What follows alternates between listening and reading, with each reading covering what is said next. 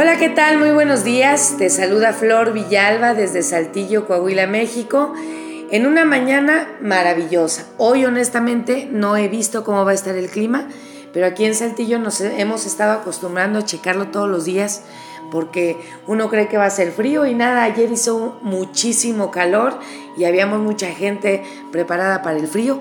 Hoy no sabemos cómo va a estar, pero bueno, lo que sí sabemos es que lo podemos disfrutar como todos los días, porque en nosotros definitivamente está disfrutar de cualquier circunstancia. Te mando un abrazo gigante, espero que estés maravillosamente bien. Ya es jueves, ya se acerca el fin de semana y pues bueno, a disfrutar se ha dicho porque para eso venimos a este mundo. Eh, quiero mandar un saludo muy especial a todas esas personas que nos están escuchando fuera de la ciudad, aquí, aquí de Saltillo, de donde estamos aquí trabajando. Eh, quiero mandar un saludo por ahí a Yucatán, a Chiapas, a Campeche, a toda la gente que nos escucha ahí en el sur. Y un saludo muy, muy especial a Francisco y a todos sus compañeros de HB que nos escuchan todos los días. También les mando un abrazo muy, muy fuerte y un agradecimiento constante por seguir compartiendo y escuchando esta información. Eh, gracias, gracias por todo. En un momentito más te recuerdo nuestros números de contacto porque me interesa que vayamos directo al tema del día de hoy. Ah, por cierto, bienvenidos, bienvenidos a todas las personas que se acaban de integrar. Es maravilloso que cada día seamos más y mando también un saludo muy, muy especial a todos los chicos de la Guane el día de ayer estuvimos por ahí dando una conferencia y afortunadamente hubo quien se interesó en el proyecto y ya están aquí ahorita escuchando su primer audio. Así que les mando también un abrazo muy fuerte y espero que aquí continúen. Eh, y sobre todo les recuerdo a ellos y a todos ustedes que estoy total y completamente a disposición para sus que eh, para todos sus comentarios, para todo lo que quieran aportar y compartir con muchísimo gusto eh, pueden hacerlo a través de un mensaje personal aquí en el WhatsApp o en Facebook en un mensaje también eh, privado como Flor Villalba con las dos V, así me, me encuentran. Ya falta menos para el canal de YouTube. Es un poquito más, más este, tardado de lo que yo pensaba, sobre todo por la producción que necesita. Pero bueno, ahí vamos, ahí vamos. Vienen muchas, muchas sorpresas. Y pues bueno, vamos a hacer un recuento de lo que hemos estado hablando esta semana. Eh, a partir de lunes empezamos a hablar acerca de lo que gira en torno al suicidio y me llama mucho la atención que he recibido muchos comentarios acerca de personas que están reconociendo estar en una etapa de depresión. Recordemos que eh, la depresión de la cual hemos estado hablando aquí eh, hay tres etapas principales. Una que depende de una tristeza pasajera, es una tristeza que se supera fácilmente a través de técnicas muy sencillas. Tenemos la depresión en una etapa 2, que es aquella con la que nos acostumbramos a vivir, eh, donde cumplimos con todas nuestras responsabilidades, pero llega un momento en el que me, me siento ese vacío permanente. Y la depresión etapa 3, que ya sería la depresión psiquiátrica, y en donde la persona se ha determinado dejar de sentir. Este, este tipo de depresión definitivamente necesita ya ayuda médica y químicos obviamente que le hacen falta a su cuerpo, a su cerebro, para poder eh, salir de, esta depresión. Ahorita estamos tratando o dando técnicas para superar la depresión tipo 1 y tipo 2, ¿ok? Eh, insisto, en caso de que tú conozcas o si tú sientes que tú ya estás en la depresión tipo 3, pidas ayuda lo más pronto posible. ¿Para qué? Para que eh, encuentres una solución y una mano eh, que te apoye para que tú puedas sentirte más feliz, mejor y que puedas iniciar un proceso de cambio. Ayer veíamos una técnica muy padre. Si tú que te acabas de integrar quisieras esta información, házmelo saber eh, a través de un mensaje personal y yo te puedo mandar el audio de ayer o bien a través de los podcasts Spotify y Encore, ahí como Flor Villalba está también esta información anterior. El día de ayer hablábamos de una técnica que era la técnica de las cajitas, que se trata de vaciar en una hoja cuadriculada todo aquello que tú sientes. Y afortunadamente hubo muchas preguntas que este, ahorita quiero aclarar eh, algunas. Si tienes más preguntas, por favor, con toda confianza. Eh, en un momentito más les voy a subir un ejemplo de cómo llenar una hoja. Eh, me preguntaban varias cosas como si, por ejemplo, tiene una secuencia, si hay una importancia en que sea llenada de izquierda a derecha, de arriba a abajo, si tiene que ver con la manera de escribir. Y bueno, quiero comentarte, por inercia, la esquina superior derecha de cualquier hoja que tengamos enfrente es la que capta primero el cerebro, ¿sí? Muy probablemente empieces a, escribir de ese lado. Sin embargo, no importa, no hay ninguna eh, relación en este caso de cómo escribas. ¿Por qué? Porque el objetivo principal es vaciar en pocas palabras todo aquello que eh, tú sientes. Otra persona me preguntaba que, qué pasa si no completas con una hoja. ¿Ah? Eh, lo importante es, tú puedes llenar las hojas que necesites o bien puedes dividirlo por, eh, digámoslo así, te voy a dar un ejemplo. Una hoja puede ser de todo aquello, de todos los sentimientos que en ese momento sientes. Por ejemplo, angustia, dolor, tristeza, eh, euforia, felicidad, amor, paz, eh, todos los sentimientos que te agobian. Y luego en otra hoja puedes anotar las razones por las que estos sentimientos te agobian. Y luego en otra hoja puedes anotar todas las personas que de una u otra manera sientes que te están haciendo daño.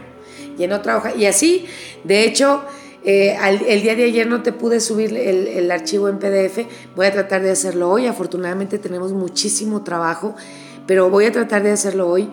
¿Para qué? Para que tú puedas imprimir y engargular un cuadernillo, porque esta técnica te va a servir para todo.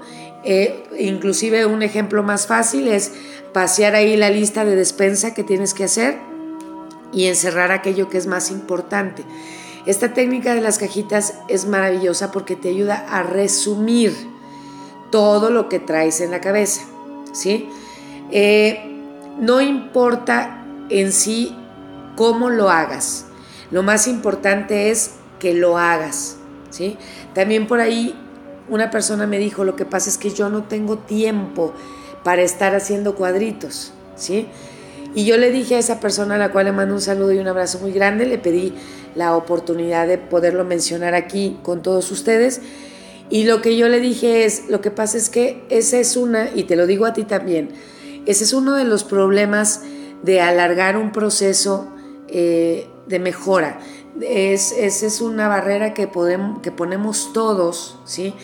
Para alargar el hecho de empezar a hacer cosas.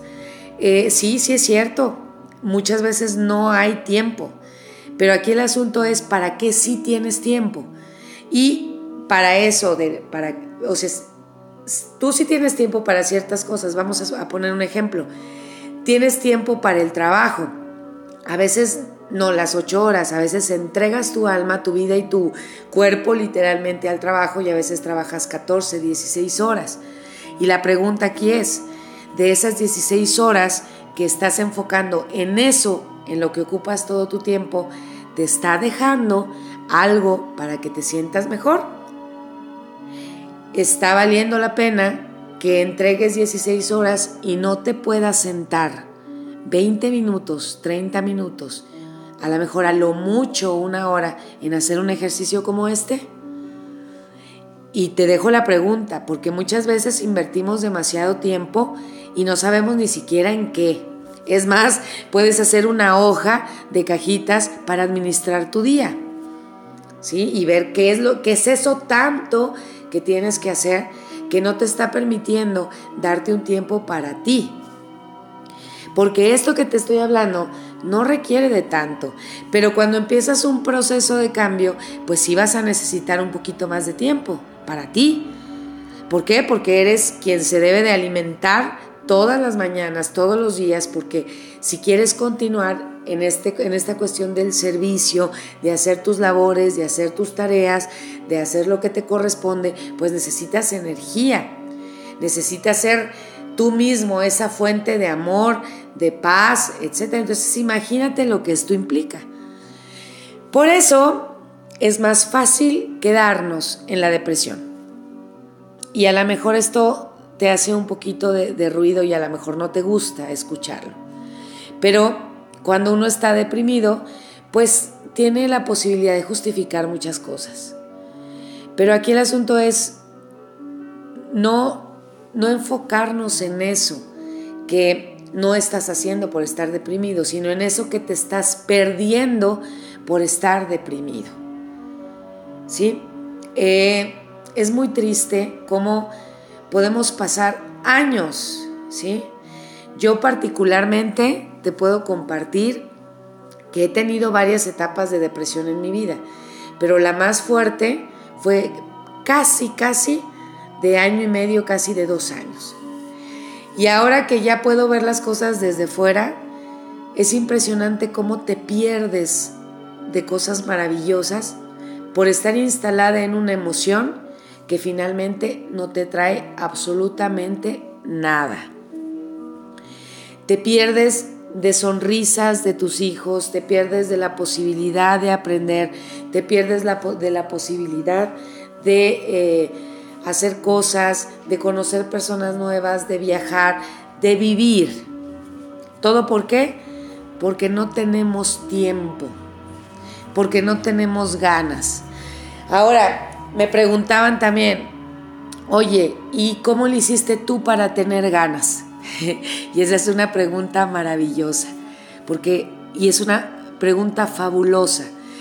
Lo que yo te puedo decir en mi experiencia personal es que efectivamente al principio no se sienten ganas. Pero ¿qué pasa? Cuando tú te determinas a iniciar un cambio, lo haces, aunque no tengas ganas.